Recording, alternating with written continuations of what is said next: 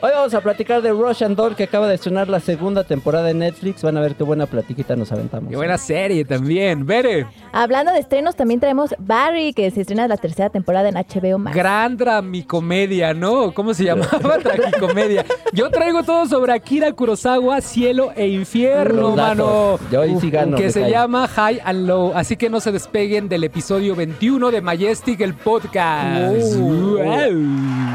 Wow. 660 on the Sunset Strip. It's Friday night in Hollywood.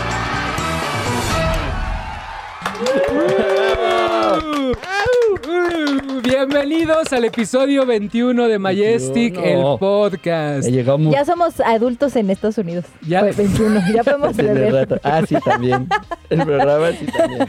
En la mesa nos acompaña hoy Bere. ¿Cómo estás, Bere? Ay, muy bien, muchas Increíble, gracias. ¿no? Sí, siempre, con la mejor actitud. Nos siempre. pidieron aplausos con lujuria. No, no sé a qué se refería a eso, pero espero hayan Pues, ¿cómo sonaron? euforia. Ah, ¿no era con lujuria? Yo escuché Oye, aplausos con cochambroncito, Ando ¿eh? bien Con cochambroso. lujuria desmedida. Este, bienvenida, Bere. Muchas Este, ¿De gracias. qué nos vas a hablar hoy, amiga? Vamos a platicar de Barry, que se estrena la tercera temporada en HBO Max. Está bien chida. la Está bien Eh, chingona. segunda. este, pero tercera, No, güey. es la tercera temporada. Ah, claro, Tercera, ya, sí, güey. Tú estás confundido con tu serie. Gran serie, gran serie, Sí, gran serie, cierto. protagonizada por Bill Hader, ¿no? Escrita y Así dirigida. Robert, mm. bienvenido, ¿cómo estás tú? Bien, bien, ¿ustedes? Todo bien. Hoy no hubo aplausos para Robert ni para ti. No, Ah, para no, eh, es la bien. lujuria del inicio nos drenó a todos, güey. ¿Tú de qué nos vas a hablar hoy, amigo? Vamos a platicar de Rush and Doll. De Roshan Doll, ese también estreno en Netflix, En ¿no? Netflix. El 20 de abril, que también una gran, gran, gran serie sí, de sí. Natasha Laya- Lionel. La. Lionel. Pues La, bienvenidos, la, la. amigos. Nosotros vamos a continuar con nuestro como re- revisitada, ¿no? Revisitada de las 100 mejores películas de la historia del cine, ¿no? De una lista que encontré de IMBD. Ya les voy a decir de dónde es. Es de IMBD porque la parte, la, la lista está mutando. Ya me di cuenta, güey. Internet Media Database. Ay, güey, no sabía it, eso. ¿Qué tal? Eh. Pues eh, ellos tienen la lista de las 100 mejores películas de la historia que se va actualizando constantemente porque de hecho hablamos del Club de la Pelea que estaba en el número do- 12, pues ya está en el 11, ya ¿Qué? subió un Ay, peldaño. excelente. Es que, ajá, es- Excelente. esa, esa, esa plataforma está viva. Ajá, No, está pues viva. es- de hecho, de ahí vienen todos los datos, la mayoría de los datos que se va actualizando. Pues sí tiene sentido, porque Ajá. van saliendo más películas. Pero ¿cómo y- subió al 11? O sea, es que no entiendo. O es sea, que no- borraron una, borraron una Ah, película. No, se es que para la abajo. gente, no, es que la gente va votando ahí si te gustó o no te gustó, cuántas estrellitas le das, entonces por eso está O sea, viva siempre son esta. las mismas 100. Pero se- esas mismas 100 No. van moviéndose o se va Se saliendo va- alguna. Pues es que alguna tiene que salir. O sea, en este Ay, qué movimiento que van teniendo. Ajá. Entonces Pero está estamos- chido porque lo vas actualizando y Sí, ya claro. vas ahí estás bien, vas viendo qué es lo que la gente también está Ajá, viendo. está gustando, porque hay de todo. ¿Y qué Porque, por ejemplo, gustando? Endgame ya entró en el 33, que el 33 ya habíamos hablado de él. Y este, ¿cuál era el Mm. Star Wars. Star que ya subió al 29, entonces Ajá. va mutando. Bueno, el chiste es que vamos a revisitar las, las 100 mejores películas. Ojalá Dios nos dé vida, ¿no? Como Sí. dicen por ahí. más Y el, día de, Sí. el, día de, el día de hoy tocó el número 77, Cielo e Infierno, de Akira Kurosawa. ¿no? Este, esta película pertenece a una cosa que se llama The Criterion Collection. ¿Qué es eso tú? ¿Qué es The Criterion Collection? Porque justo dije, vamos a platicar rápido qué es The ¿Pero qué Criterion es? Collection. Haga de cuenta usted que esta empresa se encarga de. hace como una curaduría de lo mejor del cine. No estamos hablando de cine de autor per se, porque puedes encontrar películas de Michael Bay también. Más bien lo que ellos hacen es este restaurar, bueno, empezaron restaurando películas este, este, en los 80s y digitalizarlas, ¿no? Y entonces, pero es- estas tienen como un sello de calidad. Cualquier película que entra al, al Criterion Collection es porque ya pasó por por un este por un estándar de calidad, un ¿no? trabajo, ¿no? Porque cambió el paradigma de cierta forma en el cine, por la cinematografía, por historia, por lo que sea, este le dan como este sello de calidad y la gente este últimamente ya tiene como esta moda de, co- de coleccionar sus películas de Criterion Collection justo porque le da como otro estatus, ¿no? Sí, sí, porque caché, aparte las películas no son nada baratas, o sea, por ejemplo, esta película de Akira Kurosawa normalmente en Blu-ray la consigues en 250 pesos, 300, la de Criterion Collection la consigues en 800 pesos, ¿no? Además son este boxes muy bonitos que vienen en ediciones especiales, que traen Sí, todas contenido las extra adentro. presentaciones, ¿no? Son, son, son tienen sus características distintas cada una. Ajá, se preocupan por, por, este, por darte la mayor calidad en todos los aspectos, incluyendo a nivel digital. De hecho, ellos fueron los primeros en respetar el Leatherbox, que es el Leatherbox, ¿Qué- decir. ¿Qué será? Esas ¿Qué barras negras que usted ve arriba y abajo cuando va al cine o cuando, cuando ve una película en alguno de los streamings, eso se le llama Leatherbox. Lo que sucede es que el- se graba en diferentes formatos dependiendo del, del- del tipo de lente que utiliza el cinefotógrafo. Este, entonces, para poder encajar, se hacen estas barras negras, ¿no? Pero en, en- en tu época no hacía eso la- los distribuidores, ¿no? les valía madre y así en Escalaban. la pantalla cuadrada, así ponían, entonces de repente veías la cara cortada. Sí, los ya, encuadres. Ah, no mames, qué artístico. No, madre. Entonces ellos fueron los primeros, justo en la, en la época de los 80s, que, que decidieron, al momento de restaurar las películas, que iban a mantener lo, lo a lo mayor posible el origen de la, de la obra, ¿no? Entonces empezaron a meterle letterbox en los 4.3 y se veían unas pinches líneas negras gigantes. Y yo creo que por culpa de eso empezaron a poner la leyenda al inicio de las películas de esta, eh, el- la proyección de esta pantalla se modificaron sus medidas para no, no sé qué chingados. Ajá, No, justo, no justo es para eso. eso. Bueno, bueno, entonces, si usted quiere sus ediciones de Criterion Collection, las puede conseguir en Amazon o literal al meterse a la página de Criterion Collection y ahí puede ir pidiendo sus, sus Es que, güey, listas. son como Majestic, güey. O sea, es un sello de garantía. Lo que ellos dicen Ajá, que está es- bueno, así. es un sello de güey, Así como garantía. le hacemos nosotros. Es un que tú tienes un dato ahí de Juana de Arco, ¿no? Sí, La Pasión de Juana de Arco de 1928. Eh, de esta no la podían recuperar y solo tenían a disposición este, la segunda edición de esa película. Pero no la original. No la original. Y esa se la fueron a encontrar en un hospital en Oslo, No Dinamarca, en 1981. Y dijo, véngase para acá. Y luego, luego lo a restauraron. restaurarla, ¿no? Qué Entonces chido. ya la pueden conseguir en The Criterion Collection. Las primeras dos que restauraron fue El Ciudadano Kane y King Kong. Entonces búsquenlas, están bien chingones las, las ediciones especiales. La otra semana les vamos a traer unas, unos, este, unos Blu-rays de Criterion Collection para que Para se que den una vean. idea de lo, Sí. de lo que es. Cuando y bueno, los vean, compran. y bueno, Cielo e Infierno, este, la película de Kurosawa es parte del Criterion Collection. Entonces dije, pues vamos a explicar rápido. Todo eso es para... Todo eso anécdota para Güey, es, un podcast de cine, se vale, ¿no? Es válido, ¿no? Y Cielo e Infierno de Kurosawa, conocida como High and Low, es parte del Criterion Collection. Su título original es Tengoku Tujigoku. Que literal se si- significa en este en español cielo e infierno, Cielo, güey. O infierno, sea, ajá. no estábamos nada, nada fuera de, lo- los, del, del- del origen. Del origen. Este, ¿De qué va cielo e infierno? ¿Tienes la Pues sinopsis, esta amigo? es muy rapidita Mm. la, la sinopsis. Es un ejecutivo de una compañía zapatera que es víctima de un chantaje y secuestran.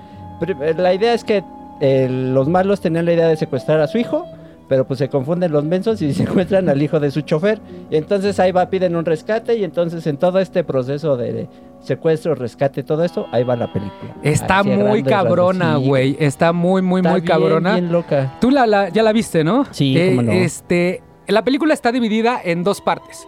La primera parte es el cielo, por lo que yo entendí. Ajá. Es el high, o sea, el cielo, que es to- toda la primera hora de la película, sucede en, el, en la casa Mm, del, sí, del empresario zapatero, este, del, del- del millonario que se llama Gondo.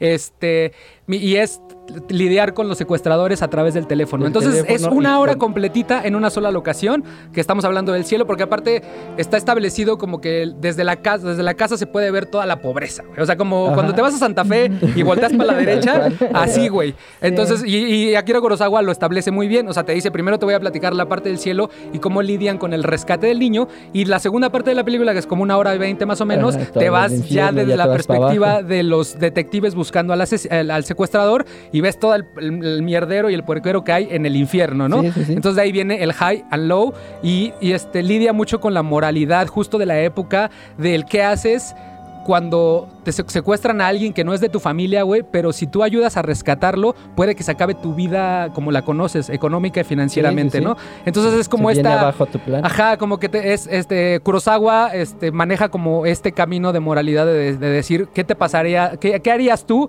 si fueras este financiero que tiene un chingo de varo y este Sí, y y es que tienes ese es- tienes la facultad de rescatar al hijo del chofer. de tu chofer. Ajá, Ah. ¿no? Sí, y este, este, este conflicto es porque la cantidad de dinero que le piden es justo la cantidad de dinero que él tiene para, para lograr su objetivo. Entonces no hay manera de que, de que pueda hacer las dos cosas, salvar y lograr su objetivo. O sea, tiene que decidir qué, qué va a hacer.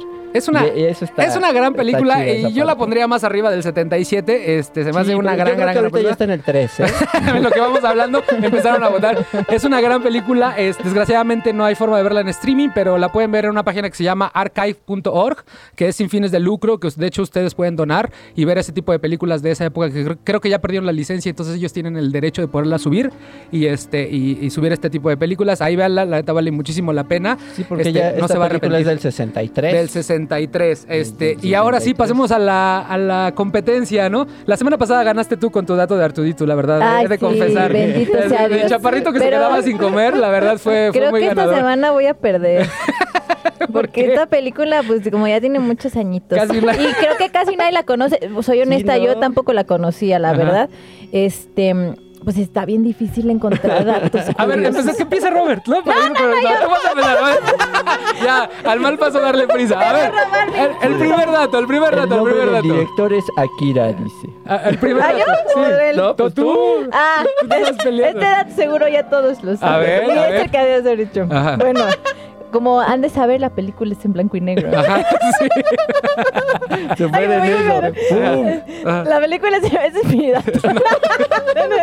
No, Ok. este, bueno, este señor Kurosawa fue el primero que implementó el detalle a color en una película blanco y negro. Ah, antes que Spielberg. Ajá, detalle que Eh. posteriormente el señor Spielberg, Spielberg Lo- lo- haría en la lista de Schindler. Ah, ese está bueno, ese está bueno. Porque hay un momento de la película donde se ve un poquito de rosa. Ajá, un humo rosa, ¿no? Un humito. Un Un humito rosa. Eso está bueno, eso está Está bueno. Hasta me gustó. A está ver, chido, Robert, está tú, chido. un dato. No, vas tú. Ah, voy yo, ok, Sí, sí, ok, sí. ahí, le- ahí tengo dos muy buenos.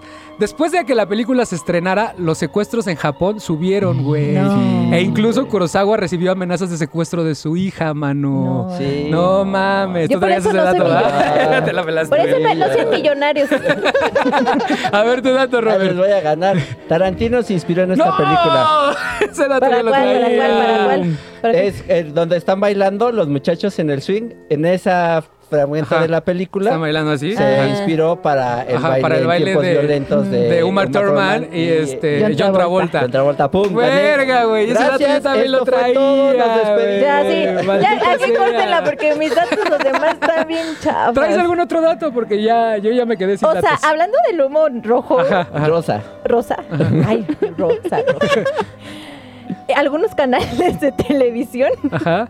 como que, eh, como que no percibían el, el color, ¿no? Porque pues, la tele era- entonces pues la gente lo veía ahí en blanco Así y negro y se negro. perdía el, el No simbolismo. mames, valió Ajá. madre el pinche sentido madre. de la Pues es que, güey, si cortaban la imagen como saliera, pues, Sí, exacto, o sea, no les importaba. Mira, es lo que madre. tenemos y si gusta. Pues ahí Sí. están los tres datos. El humo, el humo rojo, rosa, el baile y los secuestros. A ver cuál le gusta más. ¿Traes Yo alguno que- otro? A mí me Sí, gustó el de los secuestros. el- sí, está chido. El, el final original, que está basada en una novela, y en, el, en la novela, al final, digo, ya no es spoiler, este, el empresario recibe su dinero y logra su objetivo, que era este, apoderarse de, de la campaña de la compañía zapatera.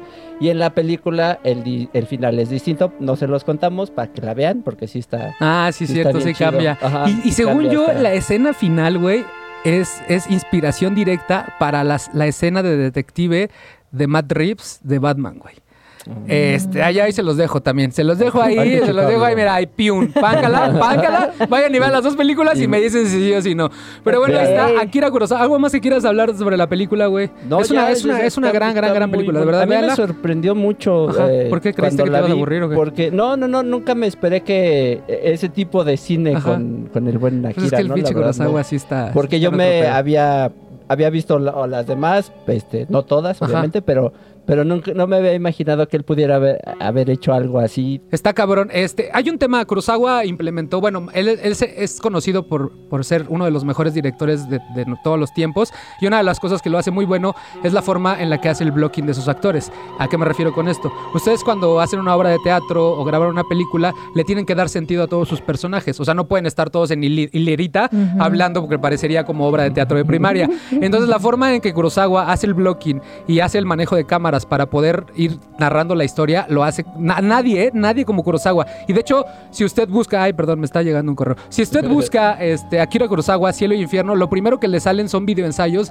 del blocking en esa película porque es magistral. Entonces, si quiere enterarse a qué se refiere con, con blocking y la forma en la que Kurosawa manejaba el blocking con la cámara y con sus actores, literal googleé High and Low este, Kurosawa. Kurosawa. Y ahí lo- el primer video es un videoensayo como de 15 minutos que habla sobre el blocking de Kurosawa. Es muy, muy bueno, véanlo. Y no se desesperen porque aparecieron muchas películas con esos nombres, entonces nada más pónganle a Akira Kurosawa. Sí, o sea, ya. High and Low, Kurosawa y Sí, se sí van salen directo mucho. a Lo la, que a sí, la ya frase. para cerrar, Ajá. un dato, esta película la vimos y casi, casi es perfecta, güey. Ajá. Se le pasó un dato, un, un pequeño detalle a, a- al buen Kurosawa. ¿Qué pasó? Y es que el monte Fuji, tenía, o Fuji, tenía nieve y toda la, la película sucede en el verano. Entonces en el Ay, verano no no, puede tener nieve ¿Eso el qué? mono. No, ya, o sea, con Ya esto no- debería ya- bajar al vea. 100. Ya no la vea, no vale la pena. Casi, casi perfecta. Si, si Pero- hubiera derretido la nieve, era perfecta esa película. Pero bueno, ahí está el número 77 de la lista de IMBD. Vámonos con el siguiente el número para la próxima semana.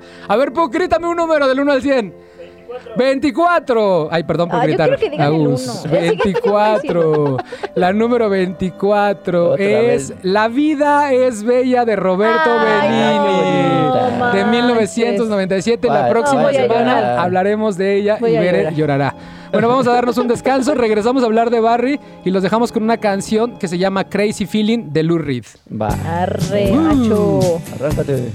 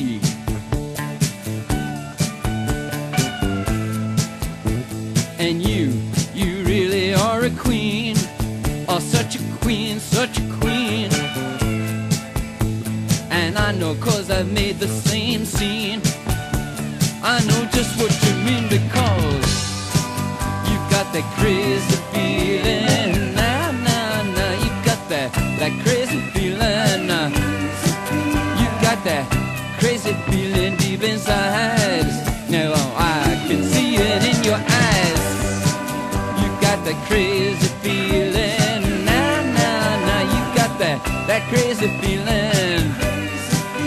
You got that crazy feeling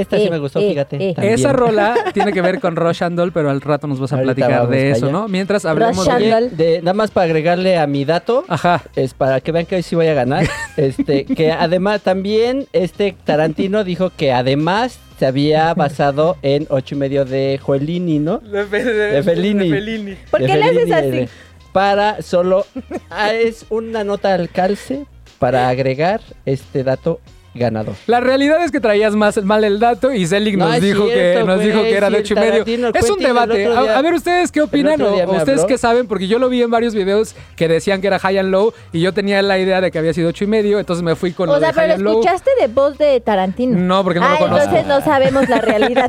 Pero Está la- ambiguo y eso la- y pueden ser las dos Y la realidad es que la escena de. High Night Low también es, el baile es Pues es igualito, la música ajá, es la misma, y baila igualito los dos, o sea, puede que sea de los dos, pero bueno, Sí. pues, te damos Total. punto y medio, ¿no? Mm, Pues ya Pues gané. ya, ya- pues ya gané. Ya Que el pueblo decida. Que Que el pueblo decida. Ahora sí, hablemos de Barry. Barry. Esta serie este, original de HBO protagonizada por Bill Hader. Así Bere. es, Bill Hader. Bueno, pues Barry es un ex marín que tras regresar a casa después de la guerra, pues regresa todo aburrido, ¿no? Porque pues, su vida pues, se vuelve monótona. Entonces se une con un amigo que le consigue clientes para eh, matar personas a, do- a sueldo, como se Es dice. un hitman, ¿no? se, se convierte en un hitman, digamos, ¿no? Entonces, pues, bueno, Barry, pues ya dice, pues ya es mi vida. Entonces, en una de esas, le lo mandan a Los Ángeles a, a matar a un objetivo, pero se encuentra con la sorpresa de que este objetivo tiene algo especial, ¿no? Algo especial que hace que Barry comience a dudar sobre su profesión y se comience a interesar en el maravilloso mundo de la actuación. Eso es- porque El, mara- el maravilloso. El maravilloso mundo de la actuación. O sea, es un hitman que va a matar a un güey que es actor y que se da cuenta que le gusta la actuación y se quiere salir del mundo del hitmanismo Exacto. y convertirse en un actor. ¿Qué De eso, tal? de eso va la De serie, eso ¿no? va, de eso va la Que es drama media, ¿no? Es, Drama media, es dices tú. Humor medio, humor medio. drama media me suena como medicina de... Sí, como Dramamine, Sí, ¿no? como Dramamine. Patrocínanos también. Es drama, suspenso y comedia. ¿Por qué la gente la tiene que ver, Bere? ¿Por qué te gusta tanto? A ver, cuéntanos. bien chistosa. Porque para empezar, pues tenemos a Bill Hader, Ah, Hader, o como se diga. Este señor, pues lo topan de Saturday Saturday, Night Night Live, Live. Y algunos lo recordarán porque fue el policía en Super Cool. Sí. Un, policía que estaba manejando la patrulla y se pone a dar vueltas como loco. Ah, es divertidísimo Ajá. también eso. Bueno, entonces, pues ya desde ahí te, te das cuenta que el tipo es bien cagado, ¿no? La verdad, es muy divertido. Es, es del- de, Saturday Night Live, eh, según yo, es de los mejores cast en los 40 años que lleva la- Sí. la, la serie. No, y bueno, aparte de esto, pues Bill eh, la, la- la escribe, dirige, produce junto con Alec Berg, que Alec Berg, yo no sabía, pero lo investigué, eh, escribió algunos capítulos para Seinfeld. No, mames, Entonces, nota, desde ahí dices, nah, ya. Está cabrón. Está maravillosa esta serie. Entonces, bueno, pues como comentabas, ¿no? Barry es una comedia negra, bastante original a mi parecer, porque te mezcla como estos dos mundos eh, muy alejados quizás el uno del otro, que es eh, asesinato, gangsters y jovencitos que estudian actuación y que quieren alcanzar sus sueños, ¿no? Entonces, Place, ¿no? Sí, no. Entonces, la verdad es que sí está muy, muy curiosa esta mezcla. Que, o sea, para mí, yo cuando vi el primer capítulo, yo la vi sin esperar nada. Yo vi la cara de Bill y dije, a ver, la voy a ver. Ajá, sí. A ver qué trae. Y, sí, y desde el primer capítulo te quedas, ¿what? o sea, la verdad está padrísima. A mí la verdad me gustó mucho, mucho esta serie porque aparte sus personajes eh, son muy peculiares y quizás los buenos, a mí me pasó eh, que los buenos como que me caían mal y los malos Está me caían bien. Entonces no sé si esto sea como adrede para como eh, introducir al espectador o hacerle creer que quizás lo que Barry hace no es tan malo, ¿no? Porque al final todos hacemos como cosas que no están bien o, alguien malo puede hacer cosas buenas. No sé, es una mezcla muy curiosa que la verdad hace que valga mucho la pena la serie. Está muy, muy divertida, la verdad. Y, y es lo, lo chingón de eso es que se mueven entre el género del drama y la comedia así, güey. Sí. En un segundo. O sea, lo que lo hace mágica esta serie es que es justo eso. De repente tienes momentos con los, con los personajes, los checos, que son divertidísimos. Sí, el personaje de Hank es. Nojo Hank. Cada vez que sale Hank, güey, te cagas de risa, güey. O sea, el checo, ¿Y güey. sabían que al Nojo Hank lo iban a matar? O sea, la idea original de Nojo Hank era que en el... Es en el primer capítulo donde este, pues, disparan al coche donde está Hank. Y ahí la idea original es que él se muriera. Pero como era tan cagado, lo Sí, dejaron. y lo dejaron, lo Dios. dejaron. Es una joya el pinche Sí, está maravilloso. Entonces Otro se mueve pedo. en este drama y el suspenso, pero así, o sea, yo acabo de ver el tercer, porque se acaba de estrenar, estamos hablando de Barry porque justo a- antier se estrenó el primer capítulo de la tercera temporada, este, y hay un momento en ese tercer capítulo, güey, donde te genera una tensión, güey, porque alguien va a matar a otro alguien y tú ya sabes que ya va a valer madre, porque ese alguien sabe lo que hizo el otro alguien, güey. Entonces, ya ves, la, desde el inicio la tensión está muy cabrona. Es que no puedo decir spoilers, pues, perdóname, no me hagas esa cara fea. Entonces, güey, entonces ves, eh, la- la- está editada tan chingona que dices, güey, va a valer madre, va a valer madre, va a valer madre. Y de repente pasa algo con la pistola que hace que te cagas de risa, güey. Entonces van y vienen con, con la comedia y con el drama de una forma, pero magistral. Sí. Y eso, es, y eso es- Sí. tiene que ver con la dirección de, de Bill Hader, con la forma en la que está editada la serie, porque la editada está, está editada de una forma como el paste, o sea, bueno, el ritmo narrativo es... Se toman su tiempo a pesar de que duran 30 minutos los capítulos. Sí. Eso es lo que lo hace son bien, bien rápidos, se te van bien Sí, eso, rápidos, eso es lo que a mí me gusta pesado. mucho, la verdad. Yo prefiero las series así cortas porque a veces cuando tú ves una hora un capítulo, dices, "Mm, No, mejor ve otra cosa, porque a veces las pones porque estás en tu... Vas a comer algo y dices, ay, no me quiero poner decir en como... tu trabajo, ¿ah? Se frenó. No. se frenó. Estás en tu Estás en tu baño. cocina, estás en tu cocina y, y decides que vas a lavar los trastes viendo algo, ¿no?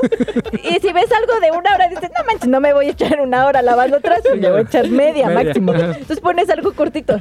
Yo creo que por eso está padre que las que, las que hagan los capítulos chiquitines. ¿no? Sí, sí, si ustedes se quieren cagar de risa y a la vez estresarse, esta es la serie para ustedes, de verdad, Sí, no se van a sí. arrepentir, denle play al primer capítulo y desde el primer capítulo los engancha así, porque aparte hay un momento en los que los, este, los creadores dicen que la premisa del- de la serie es, tienes, tienes a un hitman que es este, un güey que tiene que ser anónimo, que se quiere convertir en un actor, Ajá. que son Ajá. güeyes que tienen que ser Famosos. conocidos. Exacto. Entonces con esa premisa juegan durante todos los capítulos para hacer generar la comedia constante, ¿no? Y, pues es- cuando eh, y esto lo presentan en la serie, en uno de los capítulos le dice su su este, ¿cómo se llama? su agente, su agente de Hitman, este, su agente de, de Su objetivos, representante. su representante, le dice, "¿Qué, güey? O sea, tú quieres ir lleva- ir a matar a alguien y digan, "Ah, mira, es el que sale en el comercial de Majestic." Pues no mames, güey, eso no va a poder pasar, güey.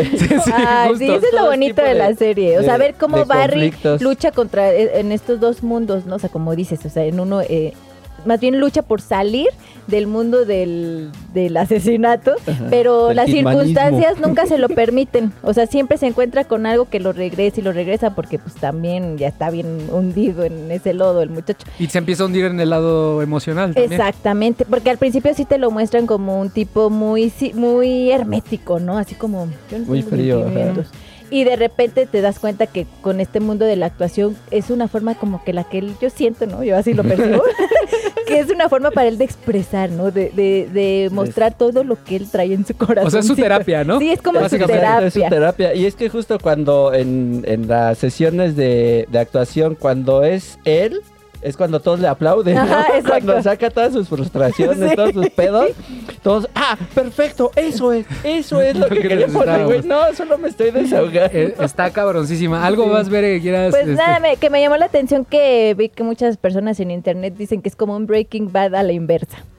Es decir, Ah, o sea, sí. en el sentido de que Ajá. alguien aquí, digamos, alguien malo, que es Barry, se busca convertirse en alguien bueno, ¿no? Sin querer, digamos. Y en Breaking Bad, pues eh, tenemos a Walter, que es alguien muy bueno, y pues las circunstancias lo llevan Las a convertirse circunstancias en y el alguien. cáncer lo lleva a alguien malo. cruel. Del otro lado. Este, ¿Algún dato que tengas, amigo? Pues varios, es el debut del, 20. del, del, ajá, del Ha- Ha- Hader, Ajá. eh, Hader. Hater. Del Big Hader es, es su debut y lo que platicaban hace ratito de que la, idea- la idea original eh, que planteaba Alec Berg era sin la comedia, o sea, sin, sin el punto, sin Puro el suspenso. factor de que, ajá, pero él decía, ¿cómo no va a ser tan entrañable este conflicto con, Exacto. co- con, un hitman, con un asesino a sueldo? Y entonces ya ahí fue donde entró Bill y dijo, pero pues, a ver, y si el asesino fuera yo, o sea, él como Bill, un, un comediante que quiere, Ajá. que quiere jugar quiere en salirse estos de dos universos, ¿no? Ok. Y entonces ya ahí fue donde haga- tomó sentido toda, Toda la serie. todo Está, el planteamiento. está, está muy cabrona. y, y este y, y pues ya lo, la- lo lograron plasmar. Lo que les comentaba de Noho, Noho Hank, Ajá, que ya, se- ya que lo iban a matar. Y este, esta Darcy, la amiga de la coprotagonista de la Ajá. abuelita, ella fue niñera de Bill. No manches. Ajá, ¿Y la contrató porque era su se Ay, nosotros como de la misma hace, Pues échale unos cuatro años más. Ah, y bueno. este, pues ya ella en la prepa y él en la Era su. primaria. era- ¿algo, algo, ¿Algún otro dato? Y el de la, el final de la segunda temporada, no sabía este Bill cómo hacerla y justo cuando iban a, iba hacia la presentación de, el de la presentación de este del final de la primera temporada, en el camino ahí se le ocurrió, entonces cuando iban a pasar con los medios a la conferencia, le habla a este, le habla a Alex y le dice, "Mi, mi, mi, mi, mi". ya, ya así como mira por acá, por acá, ah sí va, y ya. No Ya, así, mames, rapidito, le llegó acá la epi- contó, la epifanía. Y ya dieron, dieron la conferencia de prensa y siguieron. Ahí está. Está- Que por cierto, antes chido. de que termines, eh, mención especial al capítulo 5 de la temporada 2. que Ah, es- con la pelea Sí. con la niña. Ha tenido una pelea con una niña güey. pequeñita. Es Está increíble. ese- Es más, si ven ese capítulo sin ver la serie, creo que dirían, ah, pues Ya es como eso. un. se, se van a enganchar. Sí, se van a enganchar. Está bien chingón. Pues ahí está la recomendación de esta semana. Se estrena la tercera temporada que se llama Barry. Eh, de verdad, de verdad, y no lo estoy diciendo por exagerar, porque siempre digo por exagerar muchas cosas. es de las mejores series de comedia y humor negro de todos los tiempos, güey. Y de HBO yo creo que es la mejor. O sea, neta tiene un nivel muy alto muy esta buena. serie. Son 30 minutos que se van rapidísimos y que disfrutas cabroncísimo Sí. cada capítulo. Neta, denle una oportunidad.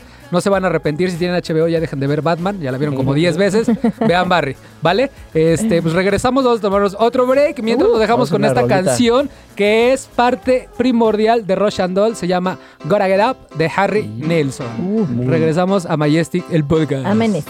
Sí. Aménes. En punta. El podcast. Gotta get up,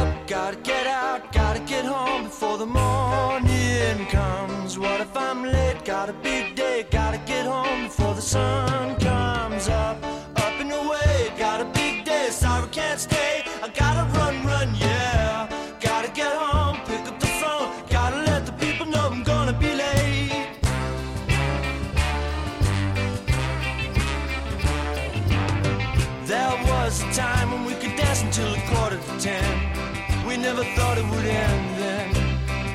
never thought it would end.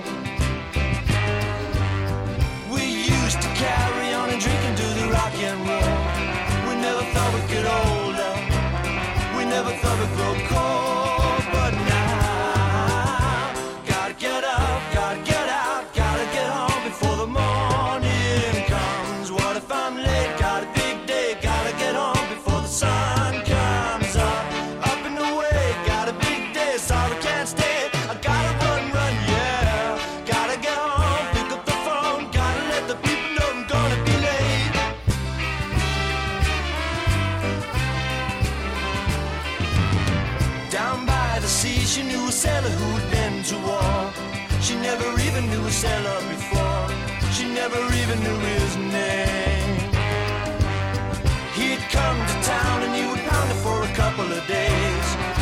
Sail across the bubbling waves. And those were happier days. But now, gotta get up, gotta get out, gotta get home before the morning comes. What if I'm late? Got a big day, gotta get home before the sun comes up. Up and away, got a big day, sorry can't stay. I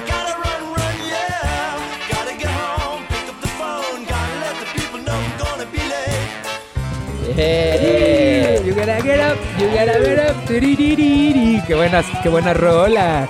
Este, pues regresamos. ¿Tienen algún saludo antes de continuar con Majestic sí, el podcast? yo al buen Reggie Iglesias que nos manda un saludote y se lo mandamos de regreso.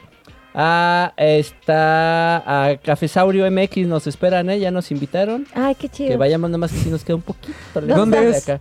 Hasta allá por eh, Cuapa, donde la gente es guapa. Y la ropa es barata. Y la ropa barata. Ah, vamos. a Rosy. Valderas, a Andrés Guerrero. Ah, que por cierto, hoy no vine disfrazado de. Ah, dicen, güey, ay, que BB-8. de Ah, veras, de de veras. BB-8. Hay que darle un aplauso a Robert porque la semana Sí. pasada vino disfrazado. Se comprometió de BB-8. Se muchísimo comprometió con... con- comprometió con Star Wars. De Hizo su cosplay de Y BB-8. no hicieron que ganara mi comentario cámara.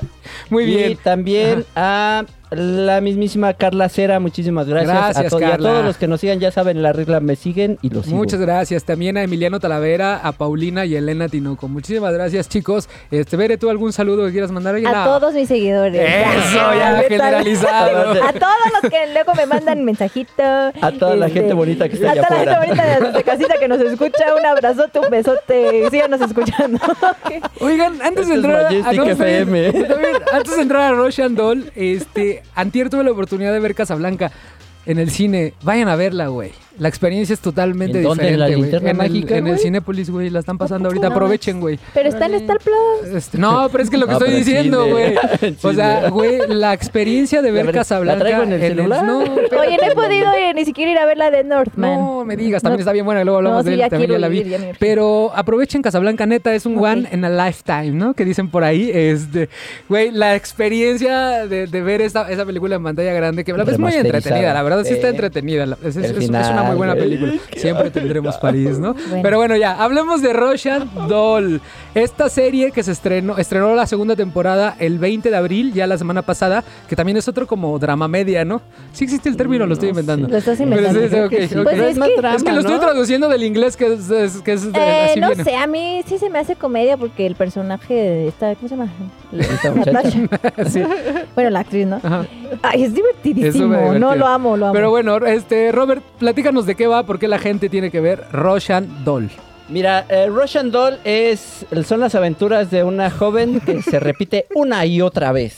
¿Cómo que Así se está. repite? Una y otra ¿Cómo vez. se repite Es el libro? las sinopsis está- Así es la sinopsis, güey. Ajá, güey. Las escribe tus aventuras. propias sinopsis, no me las robes. Eh, Güey, miran cómo nos estamos divirtiendo. ¿Por qué creen que lo dejé? No mames. Lo hice Sigue la- las aventuras de una joven que se repite una y otra vez. Solo que en la temporada 2 no ocurre lo Ya no se mismo. repite. ya no se Ya no se repite, ya Solo se- En la temporada 1. Ya en se la va temporada viajando dos en el pasado. Les valió verga la sinopsis e hicieron lo que quisieron. A Güey, ver, es que ahora- no mames. ahora es- explícanos es con tus una palabras. que está en un loop constante. Ajá. Este, y siempre aparece en el baño de la casa de una amiga que están haciendo una fiesta. Porque y ahí es va toda la Es cumpleaños, güey. O sea, Es es, cumpleaños. Es cumpleaños, ajá, por eso es, es cumpleaños. Rebobina. ¿Yo qué dije? ¿Qué día soy? No, es que solo te faltó el dato de que cumple es 36 cumpleaños- años. Es el cumpleaños de la mismísima Natasha Leona. Ajá. León. Y este. Y en eso va toda la primera temporada. La segunda temporada, pues ya les valió verga cómo habían tempo- eh, acabado la primera. Y cambiaron completamente el desmadre. Y ya ahora viaja en el tiempo. Y está- trata de solucionar los conflictos que tuvo su mamá cuando estaba embarazada de ella. Así es. Y o de sea, ahí se va.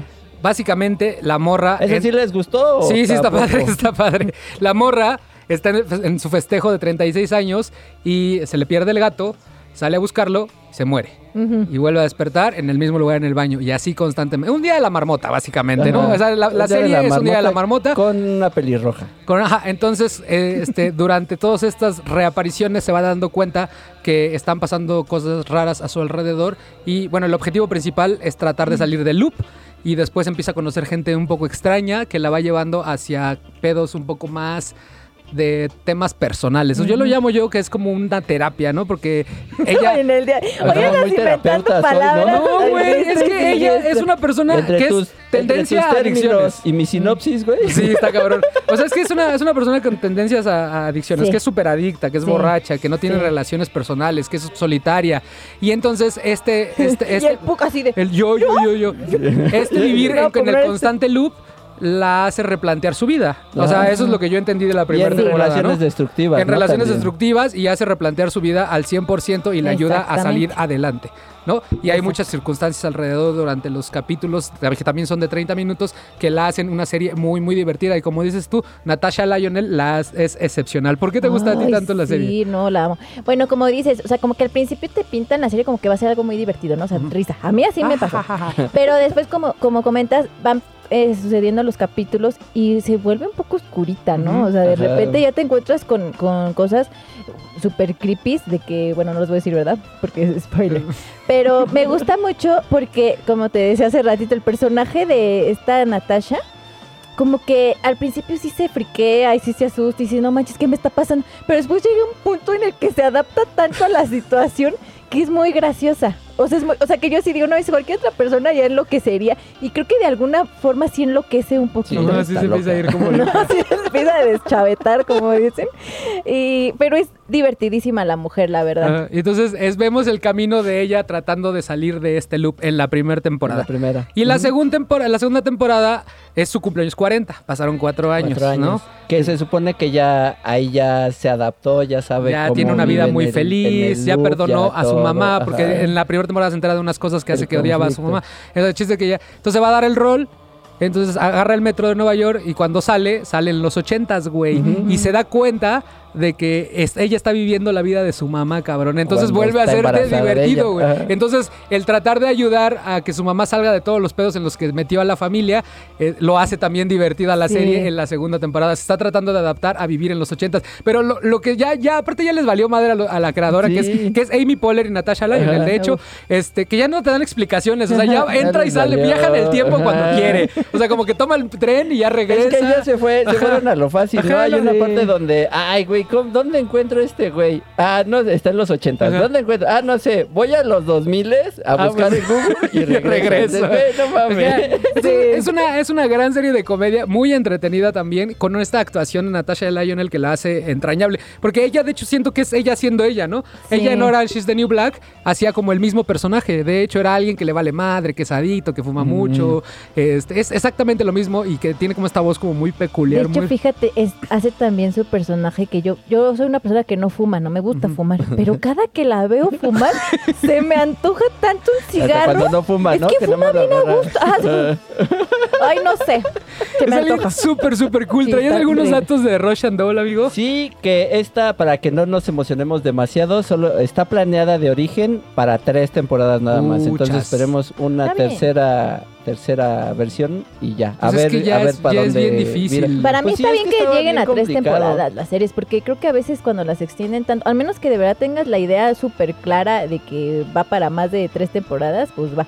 Pero si no, sí, córtala mejor. Sí, no, ya para dejarla morir. Para Sí. que- Ajá. pues, y es que desde esta segunda, güey. O sea, Sí, haber sí. cambiado tan drásticamente el concepto de la primera, creo que Sí, creo que me la primera es- pedo, me gustó más. ¿Alguna otra cosa? Eh, el bar donde graban es bien famoso. Ahí grabaron este también una eh, escenas de El Padrino, la segunda parte del Órale. Padrino. Entonces en este bar está en la séptima avenida y en Avenida B en Nueva York. Y entonces es muy popular y ya mucha gente va y se toma fotos y graban. Chingón. Uno películas. último. El apellido del personaje de Natasha León es Nadia Bulbokov. Ese apellido no existe porque este, la palabra eh, bulbo, bul- o algo así debe ser, este, significa vulva. Entonces nada más le hicieron este Cof, le pusieron el cof. bulbokov, supongo, ajá. Y ya, a la Pero fácil. no existe ese apellido, Ah, entonces nada más le hicieron el, el ajuste. porque se Y tienes una de las canciones, chispa. ¿no? Porque cada vez que, que hace el, el- el reboot, por así decirlo, cada vez que se muere y vuelve a aparecer en la fiesta, este, Es la suena, suena la canción que acabamos de La escuchar de acabamos Gora Get y entonces eso también lo hace como muy identificable. Pero tenías una de unas canciones que, que me guardas, guárdame tantito, nada más quiero que Bere me dé sus últimas impresiones de Rush and Doll, porque la gente la tiene que ver, convéncelos. Mire. Amigos, véanla porque está buena. porque lo Amigos, digo yo. así pónganme musiquita de tiriri. Amigos, si usted está en su casa y no tiene nada mejor que hacer, Vean las Está aventuras aburrido. de una joven. vayan a ver esta maravillosa serie de las aventuras de una joven que se repite. Nunca, nunca voy a superar su sinopsis Mejor vendido no se pudo. Si ya, Ah, véanla, vieron, véanla. si ya vieron el día de la marmota de Bill Murray, es el mismo concepto, se van a divertir. Ah, si les gustó la de Feliz Día de tu Muerte, hay una película que se llama El Feliz también, Día de tu Muerte. es el que a mí en lo particular este tipo de cosas me gustan bien mucho. bien mucho me gusta eso de que te despiertes el mismo día, te despiertes. ¿Tú qué harías si te despiertas el mismo día y el mismo día? y Ay, el también hay una película de Andy Samberg que acaba de, de salir que es justo habla del mismo tema. Vamos a hablar de ella, pero, Va. pero bueno, ¿qué haría? Div- divertirme, Sí. vivir la pinche vida Pues al sí, ya ¿Sabes que yo qué voy a morir. Yo quería Ajá. como ahí en, hay una escena, ¿verdad? Eh, comería lo que yo quisiera. Sí, güey, así me metería en excesos acá. Pues, total, al día siguiente Unos no va a importar. Pues, unos pinches ácidos, Sí. unas inyecciones Total, en solo tienes que morir. Sí, no, me Sí, muero igual va a exacto, lo como mismo, sea, ¿no? me voy a morir. Experimentaría con todo, con todos. Sí. Bueno. Ay, Sí, exacto. Pero bueno, ahora sí danos el último dato de, de Rush and Doll ya para Que irnos. consideraron las canciones para el reset en la serie cada que, que esta Natasha regresa Revivía, al, al punto inicial. Es Gotta Get Up, que acabamos de escuchar, como decíamos. También consideraron la de Crazy Feeling de Que Lou ya Reed, escuchamos también. que también ya escuchamos. La de Not, eh, Not Tonight de De Lil Lil' Kim. Kim. Y la de No Fun de The Stooges. Órale. No, pues Entonces, yo creo todas que esas la estuvieron contemplando para usarlas en, en este loop. Yo creo que The Gotta Get Up fue la perfecta Sí. porque es, es, es como unos acordes ahí muy, muy peculiares, ¿no? Que hacen que en automático pienses en la Son serie. exactos. Son exactos para, Para el estas momento. aventuras Es de como Where is my mind al final Ándale. del club de la pelea. Chingoncísimo. Pues ahí está. Eh, recuerden que tenemos una lista de reproducción que se llama Majestic, el podcast soundtrack. Eh, ahí pueden pon- escuchar todas las canciones que ponemos cada semana, ¿vale? ¿Alguna otra cosa antes de irnos, Vale. amigos? ¿De qué te estás riendo, Berenice? de las aventuras de Perdónenme, es que me dio mucha Pues así está la sinopsis, pues luego te Pero dan bien escribe poquito tu sinopsis, Robert. Muchísimas no- no gracias, la amigos. Ya nos tenemos que ir, ya me están Pero regañando. Muchísimas gracias, amigos de peleo Media. Gracias a todos por escucharnos, vernos, oírnos, mandarnos mensaje, etcétera. Nos vemos la próxima semana con La Vida es Bella, Uh, Doctor Strange y Strange. Strange. Esa es la porno. Ajá, sí. Y, y el payaso Pogo. Ah, sí, Ay, las citas de John Wayne Gacy, Ya, que ya está. Netflix. Ahí hablaremos la próxima semana de eso. Chingoncísimo. Nos vemos la próxima semana. Gracias. Gracias, Esto fue amigos. Majestic, el podcast. queremos. ¡Adiós! ¡Aplausos lujuriosos! Aplausos lujuriosos, güey. y a la cara de Tavo que se hace como de depravado. I found a reason to wake up. Coffee in my cup. Start a new day. Wish we could do this forever and never remember mistakes that we made. I told you I loved you when we were just friends. You kept me waiting and I hated you then. Gave it a few years. You settled